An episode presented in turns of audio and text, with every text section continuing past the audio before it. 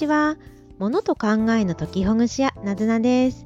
この番組はごちゃごちゃした考えやものを分けて整える解きほぐし屋の私なずなが日々の工夫をお話しする番組です。何かをしながらゆったり聞いてください。さてさて今回は第40回目ということで私のこの音声配信も40回目を迎えましたパチパチパチパチと50回がそろそろなんか見えてきたなと思って嬉しいですね。これから100回も目指していきたいなというふうに思っています。音声配信は私は今まで聞くのが大好きで本当に聞くの専門だったんですけれどこんな風に自分自身が話すことができる機会があるなんて嬉しいなというふうに思ってます。で最近は毎日の配信をしていまして今日は朝できなくて夕方になるんですけれどこうやって毎日配信するっていうのもなかなか自分にとって楽しいななんていうふうに思っていますさて今日なんですが旅先旅行に持って行ってとっても役立ったものというものを今日から何回かに分けてお話ししたいと思います。先日第34回とか5回ぐらいのところで少ない持ち物で旅に行ってみたらいろいろどんな風に感じるかな不便かなどうだかなっていうような実験をしてみるそんなことをしてみました。で役に立ったもの今日は一つだけ本当にこれ役に立ったっていうものを一つ取り上げます。それが、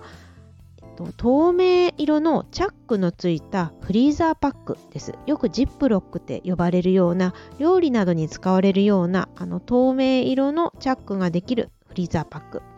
これがすっごく役に立ちました。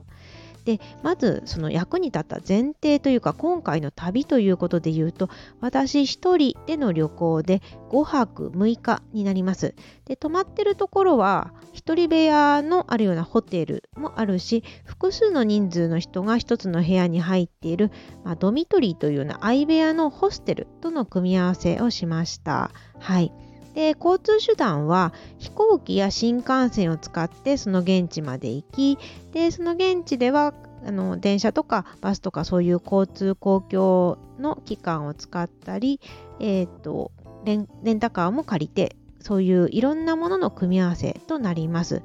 で公共交通機関を使ってるので、えー、あんまり荷物は多くなくてさっと動きたいなっていう気持ちがありました。うん、そうなんですよ。で、えー、荷物を少なくしたっていうのはどのくらい少なくしたかというと、えー、リュックサック1つにまとめまして40センチ ×30 センチ×厚さが15センチぐらいのリュックに全て詰め込みました。で帰りはお土産などを買っているのでそのバッグプラスもう1袋というかもう1つのちょっとしたあのボストンバッグみたいな折りたたみのバッグに入れました。はい。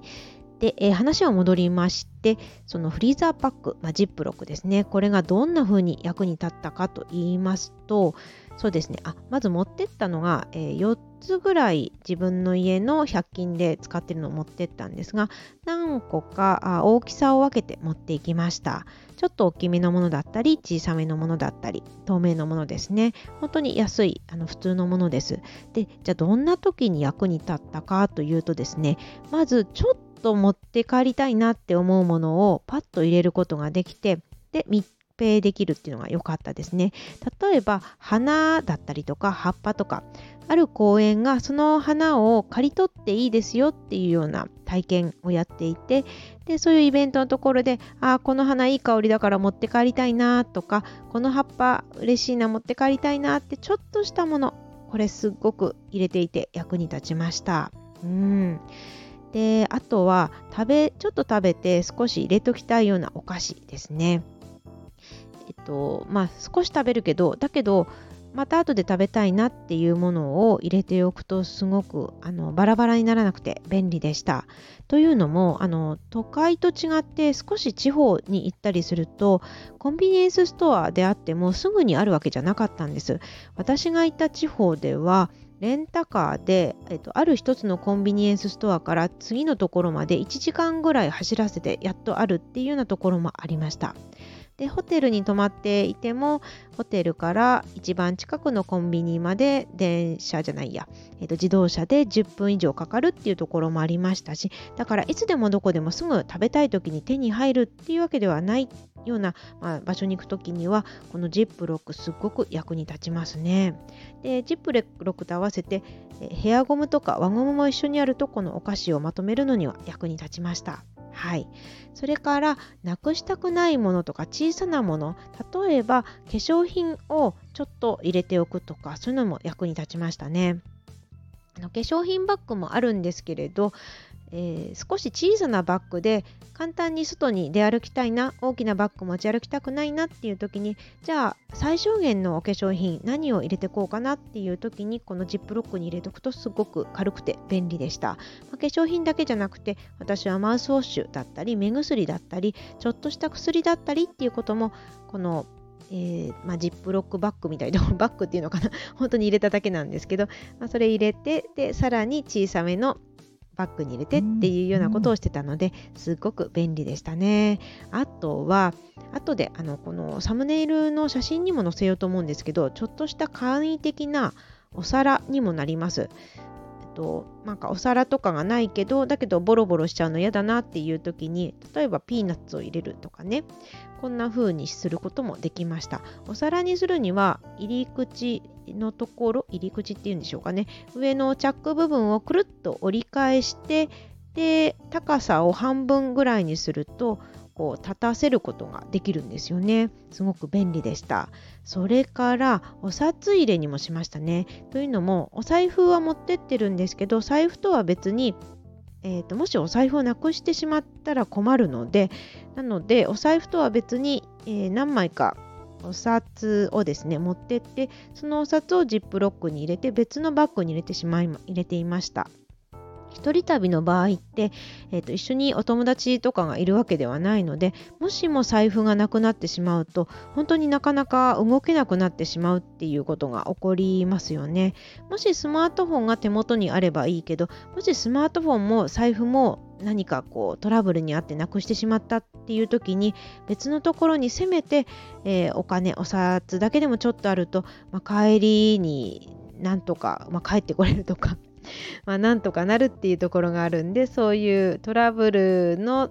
対策ですかね。リスク管理という意味でも別のお札を入れる時にこのジップロックに入れておくと便利でした。それからあこれやってみて意外と便利って思ったのがレシートを入れておくのにもジップロックに入れといて楽に立ちました。お財布にレシートを入れっぱなしっていうこともあるかもしれないんですけど5泊とか6泊してると結構レシートが溜まってきちゃうんです。でお札と混じっちゃうとまあ持ち歩くのも面倒だし見にくくなっちゃうしっていうことなんでレシートはその日の夜に財布から出してでこのジップロックに入れてまとめてたんですがそれがすごく良かったです。後々いくらかかったのかなとか旅の金額旅の出費とかをまとめる時にもこのレシートをまとめておいておくと、うん、あいいなっていうふうに思ったのでこれはいい収穫だなというふうに思いました。はい。